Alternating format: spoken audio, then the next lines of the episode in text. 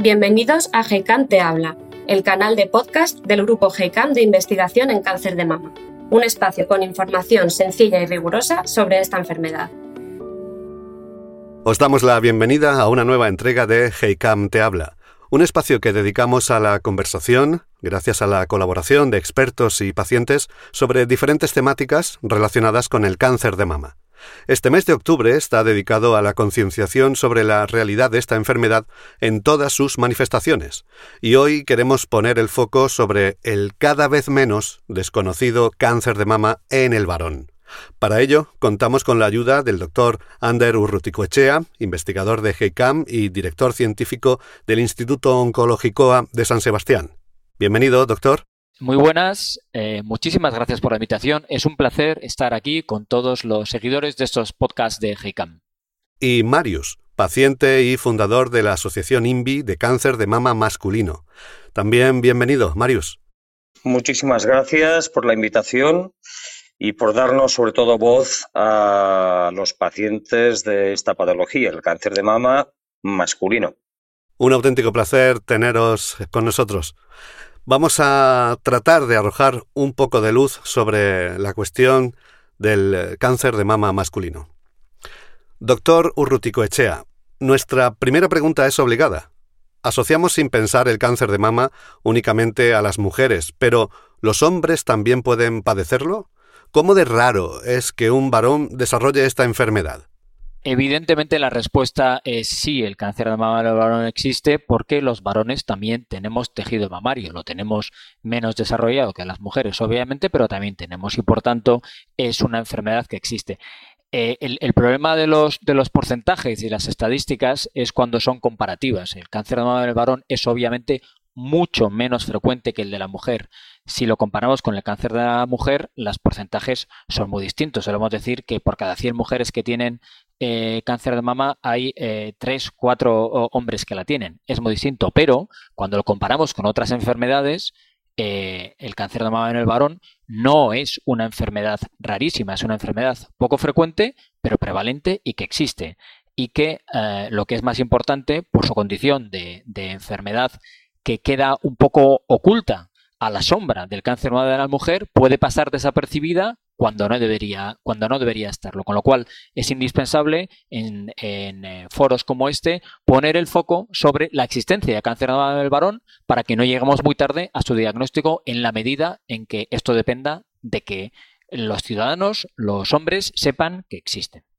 ¿Qué datos disponemos en la actualidad sobre el cáncer de mama en el varón? ¿Podemos establecer diferencias con el tumor que, que aparece en mujeres?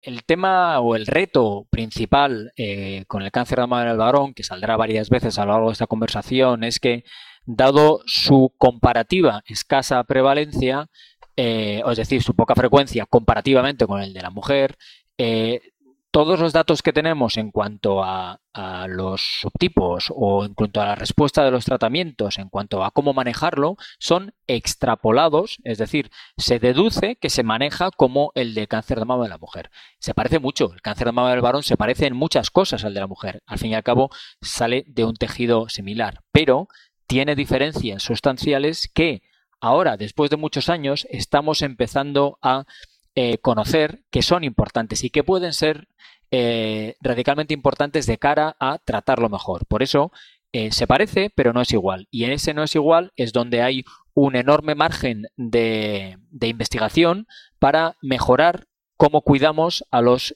a los hombres que tienen cáncer de mama.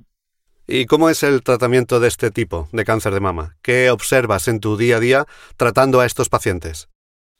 Bueno, esto es una cosa que supongo que también saldrá y Marius la mencionará después. Una de las cosas que más solemos ver es que eh, comparativamente con los casos de mujer muchas veces tarda el diagnóstico porque eh, los hombres muchas veces no piensan que eso puede tener un cáncer. Por eso es importante foros como este, simplemente para que sepan que eh, si tienen un bulto en la mama, eh, puede ser un cáncer, ¿vale? Por eso hay que consultar, sencillamente hay que consultar. Es verdad que no es un tumor tan frecuente como para justificar que se hagan programas de detección precoz, porque es poco frecuente y no estarían justificados, pero sí como para darle publicidad para que lo sepa. Entonces, lo que suele pasar muchas veces es que los varones llegan con tumores más grandes de los que comparativamente suelen traer las mujeres. Eh, desde el punto de vista de tratamiento, lo abordamos globalmente con el conocimiento que tenemos del cáncer de mama en la mujer. Hay unas diferencias sustanciales, como puede ser la repercusión que tiene eh, la cirugía de la mama en un hombre o en una mujer.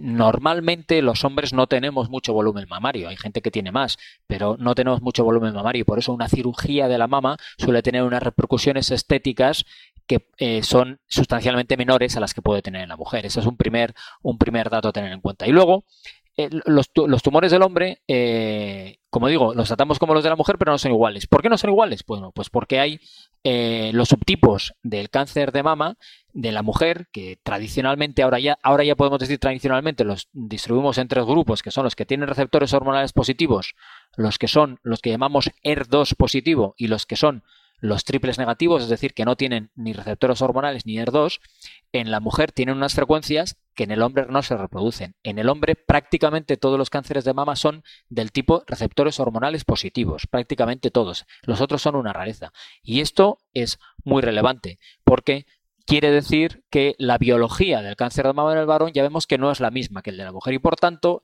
la eficacia de los tratamientos posiblemente es distinta. Y digo posiblemente, y esto es una de las grandes cuestiones, porque tenemos mucha menos evidencia de la eficacia de nuestros tratamientos en el cáncer de mama en el varón, porque es mucho más difícil. Supongo que ahora hablaremos de ello, pero investigar en cáncer de mama en el varón es un auténtico reto, sobre todo de tipo organizativo. Eh, y por eso no podemos inducir de manera inmediata lo que ocurre con la mujer a lo que ocurre en el varón, porque sabemos que las cosas no son iguales. Nos podemos hacer una idea.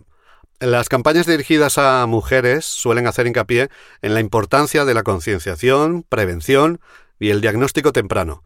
¿Podemos emplear las mismas estrategias para el cáncer de mama masculino? Eh, ciertamente, lo que pasa que aplicadas, quiero decir, eh, lo de la concienciación es radicalmente importante, digamos. concienciar a la población masculina de que es una enfermedad que existe sería lo más importante que podemos hacer. El tema de la prevención es muy complejo porque prevenir es disminuir el riesgo de que aparezca. Y eso en varón, así como la mujer, tenemos algunas estrategias no de, de, no mucho impacto para disminuir algo el riesgo que aparezca en el varón, no tenemos claramente estrategias para disminuir el riesgo que aparezca. Con lo cual, la prevención no sería a día de hoy y con los conocimientos que tenemos un objetivo realista en hombres.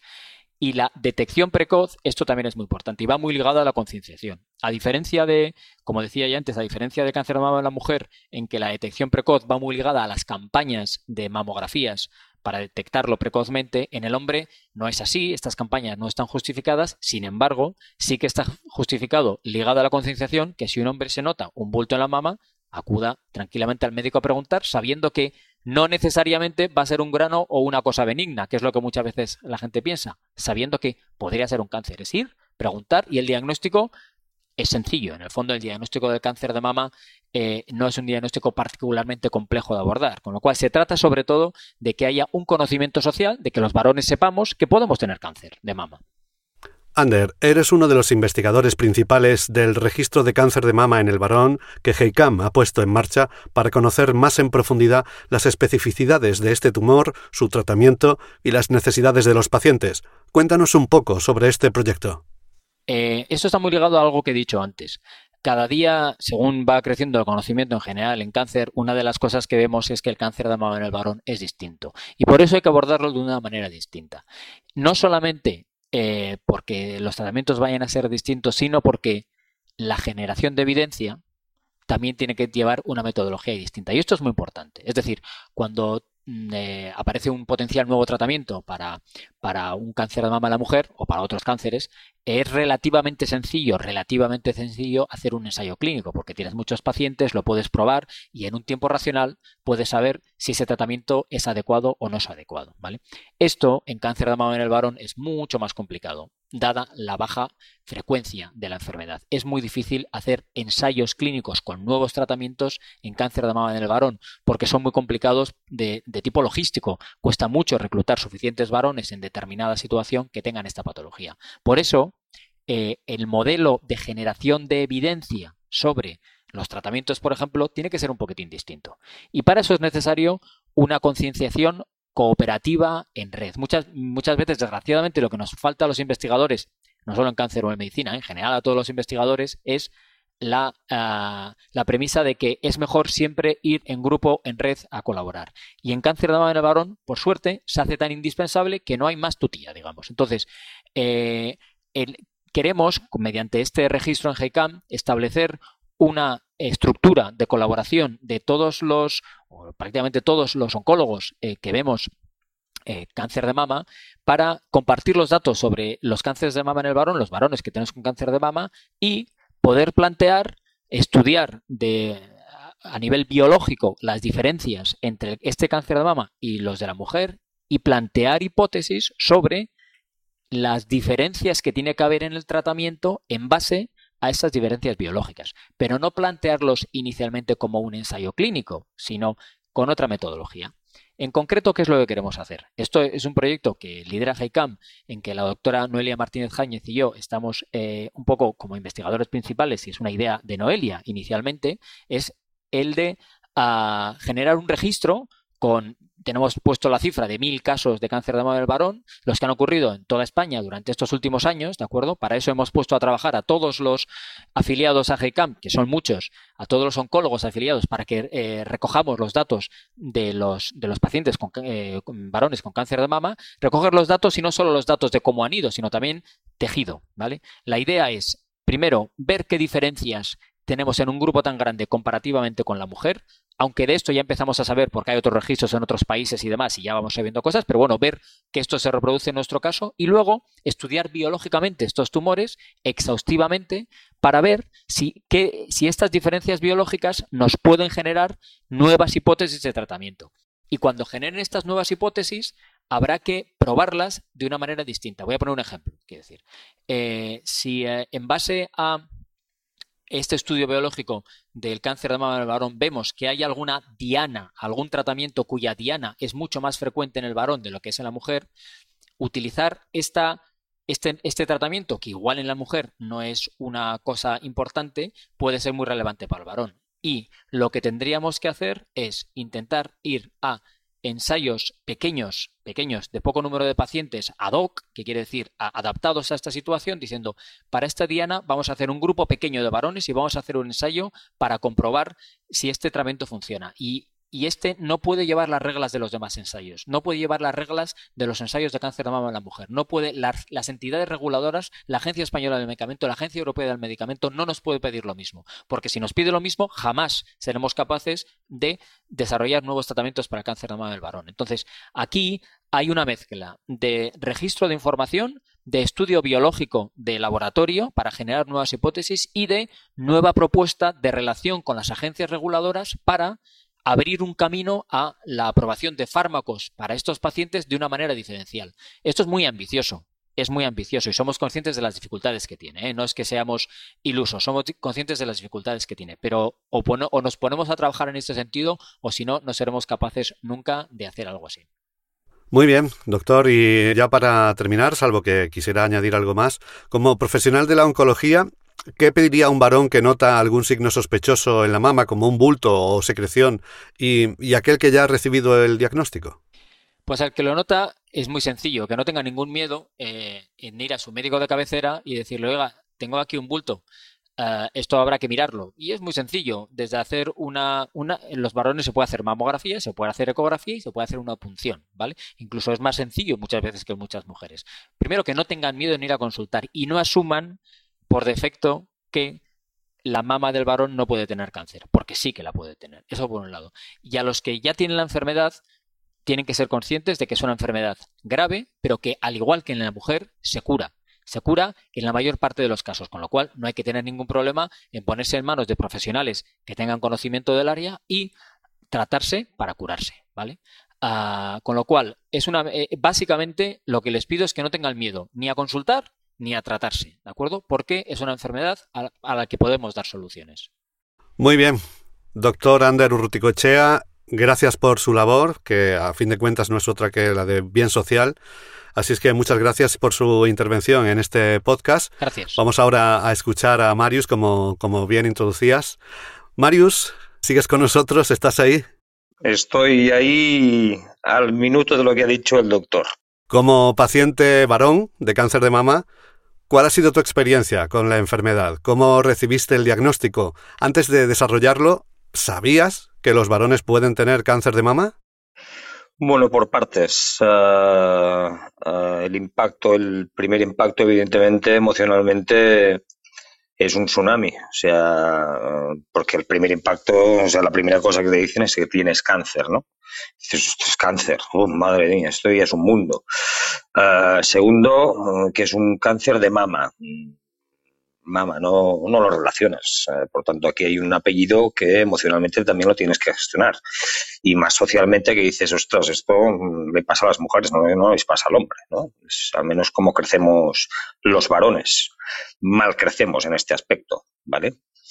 Uh, ¿Cómo fui? Bueno, y tercero, evidentemente, uh, debido a que tardamos bastante en, hacer la consulta, ¿vale? Porque no lo relacionamos, pues esto va haciendo estragos y, estamos en estadios bastante más tardíos que puede ser la mujer, ¿no? En el caso de la mujer. Por tanto, esto nos encontramos en estadios 3 y 4, ¿vale? Que es cuando la, enfermedad pues ya ha hecho, se ha diseminado por otras partes, ¿vale? Estos son los, los, los, primeros impactos y fuertes que tenemos que asimilar y tenemos que saber gestionar muy bien, ¿vale? ¿Quién, ¿Cómo fue el diagnóstico? Pues el diagnóstico fue gracias a mi mujer, que debido a un dolor de una costilla, uh, vino el médico, un médico a casa y me dijo, la costilla parece una contractura, pero el, uh, usted tiene el pezón muy retraído y esto no me gusta nada, que sepa usted que también el hombre tiene cáncer. Puede tener cáncer de mama, ¿no? Claro, a partir de aquí, pues lo primero que se le vino a mi mujer es, ostras, el primer especialista, pues es el ginecólogo, que relacionas mama, ginecología, ¿no? Y automáticamente, pues ahí, como ha dicho el doctor, eh, rápidamente el diagnóstico fue inmediato. Ya palpando, ya, ya dijo que, que esto era un cáncer de mama masculino, ¿no? Eres fundador de la Asociación INVI de Cáncer de Mama Masculino. Nos encantaría conocer más sobre vuestras aspiraciones y labor por ejemplo, ¿cómo surge la idea? ¿Qué destacarías del tiempo que lleváis en activo? Bueno, surge la idea pues eh, por esta falta de información ¿no? y de esta falta de concienciación. Si antes estamos hablando de que a mí me diagnosticaron en 2017, el bulto empezó en 2016. Uh, y casi no habían registros, ¿no? A menos por internet vas buscando y, en España pues había muy poca cosa. Hay mucho en Estados Unidos. Ah, y digo, aquí tenemos que hacer algo trascendente para ayudar y para concienciar a la sociedad realmente de, que esto existe y que, y que cuanto menos tardemos en acudir al médico, en este caso de atención primaria, que es lo primero que hay que acudir, ¿vale? Pues mm, más fácil será abordar la, enfermedad, ¿no? Por tanto, de ahí surge la idea, ¿vale? Con un grupo de, amigos míos, les invito a que colaboren conmigo. Fecha de hoy, pues tenemos un grupo multidisciplinar para llevar a cabo este barco. Estamos muy contentos porque hemos hecho mucha guerra, ¿vale? Y la pregunta de mm, cuáles son nuestros objetivos o prioridades, pues obviamente la primera de todas es esta concienciación, ¿no? O sea, ya no el varón en sí, sino ya empezar desde base, desde el niño. El niño no crece con pectorales, el niño tiene pechos. Lo único que pasa es que en la pubertad pues no se desarrollan, como en la mujer, como ha dicho el doctor. ¿Vale? Por tanto, si de pequeños ya crecemos sabiendo esto, de mayores podríamos relacionar mucho más rápidamente y fácilmente, ¿vale? Que si tengo un buto, cualquier alteración de, la mama, pues uh, acuda rápidamente al médico, ¿vale? Y como no hay cribados ni hay, ni hay programas de prevención, como se ha dicho, ¿vale? Pues uh, aquí sí que nosotros hacemos mucho hincapié en la autoexploración. O sea, no cuesta nada, nosotros lo hacemos a través de, de, de vídeos, ¿vale? De cómo autoexponerse, ¿vale? Y es fácil porque, porque son tres pasos y tres pasos que rápidamente puedes notar, ¿no? O sea, los síntomas, los síntomas están muy, muy clarificados. Uh, cada vez somos menos uh, invisibles, esto para mí es fundamental. También nos hayan ayudado muchísimo las asociaciones o fundaciones de pacientes de, mama, de cáncer de mama en mujeres, sociedades como HEICAM, científicas que, que están detrás ¿no? y también quieren oír esta voz del, del, paciente sacándose la bata, que para ellos es muy importante. ¿no? Por tanto, yo creo que es un proyecto muy bonito, es un proyecto que estamos ganando mucha, pues mucho terreno, terreno en el campo que era desconocido, ¿vale? E incluso haciendo, para dar más voz y saber lo que pasa, dado que el número es muy bajo, pues uh, lazos internacionales, ¿no? O sea, con Estados Unidos, con Australia y con Inglaterra, básicamente es donde hay localizadas las grandes asociaciones de cáncer de mama masculina. Preguntábamos a Ander por su experiencia como oncólogo e investigador implicado en el tratamiento de pacientes varones de cáncer de mama y desde tu situación como miembro de una asociación que ofrece apoyo e información a los pacientes, ¿cuál es tu experiencia? ¿Existe reparo por parte de los hombres a compartir que sufren esta enfermedad? Bueno, aquí es otro de los temas que abordamos este año, básicamente, que es la estigma, ¿no? O sea, romper esta estigma que hay que hace que el hombre no lo diga, o sea, se esconda, ¿vale? O sea, es un cáncer de, femenino, no es un cáncer masculino, por eso no sale el hombre. ¿Cómo sale el hombre? Pues realmente nosotros ahora pues publicaremos, hemos retocado la web justamente para, para aumentar esta inclusión, esta, romper esta estigma, ¿vale? y decirles que no están solos, que hay más gente y que hablamos, hay más gente hablando el mismo idioma, que para ellos es muy importante, ¿no? Hay gente que se ha sentido, pues, en salas de espera, obviamente, por número obvio uh, plenas de llenas de, mujeres y un hombre solo y tener que repetir tres veces el nombre, ¿vale? Porque se pensaban que o era la mujer o la madre, ¿vale? En ningún momento pues eh, se pensaba que podía ser un hombre al llamarlo. O sea, situaciones como estas, pues evidentemente que lo, trasladamos a, a, través de los testimonios escritos, eh, pues que impactan y tenemos que mejorar en este aspecto muchísimo. O sea, que hay mucho, mucho trabajo que hacer. ¿Dirías que falta investigación? ¿Cuál es tu valoración de, proyectos como el registro de cáncer de mama en el varón, de, que lleva a cabo HEICAM? Bueno, eh, en primer lugar, eh, ya la primera pregunta la ha contestado el, doctor Ander, ¿vale? Evidentemente, pues ahora se está, se está empezando a, investigar sobre el tema y lo que sí que hemos, o sea, los, los, los hombres um, estamos recibiendo tratamientos pues que han estado probados en, en mujer y han y son pues muy efectivos. Yo tengo un, soy un caso de ellos soy un caso que se aprobó pues en 2018 pues uh, lo que se llaman los inhibidores de ciclinas y uh, no me hizo nada a nivel de quimioterapia, radioterapia, hormonoterapia, pero sí que dio el clavo en esta terapia diana. Por tanto, yo soy un producto de la investigación, ¿vale? Pero estaba testado obviamente en, en mujeres. ¿vale? Pero apostó por mí, mi oncóloga y, y, dio en el clavo y llevo así pues celebrando dos, dos cumplevidas que, llama, que, que, le llamo yo, ¿no? Y con calidad de vida, que esto es lo más importante. Te felicitamos. Gracias. Yo felicito a la ciencia yo. Para nosotros que haya un proyecto como el que está llevando a HEICAM, que nosotros daremos pues toda la parte y visión del paciente que nos soliciten, ¿vale? Es súper importante porque no hay nada en España que tenga un registro a este nivel, ¿vale? Por tanto, aquí es donde se podría dibujar realmente ya no solo a nivel transnacional, sino a nivel mmm, más de, de, situación, ¿vale? Dibujar ese mapa que no está dibujado a fecha de hoy, Y poder decir, se puede, pues, nuevos tratamientos, nuevas líneas, y que el, paciente, pues, ostras, uh, realmente diga, tenga la esperanza esta, pues, pues que sí, sí que se puede tratar. ¿eh? Hay terapias de hoy. La, la, el objetivo clave para mí en estadios tardíos obvio, es la, la cronificación, ¿vale? Con calidad de vida, ¿vale? O sea, que el cáncer sigue contigo, sigue dormido, pero, pero lo cronificamos y, y tú puedes llevar una vida semi-normal, ¿no? Nos congratulamos de tu buen estado, Marius. Sobre información y, y concienciación social, ¿Qué te gustaría haber sabido antes de recibir el diagnóstico de cáncer de mama?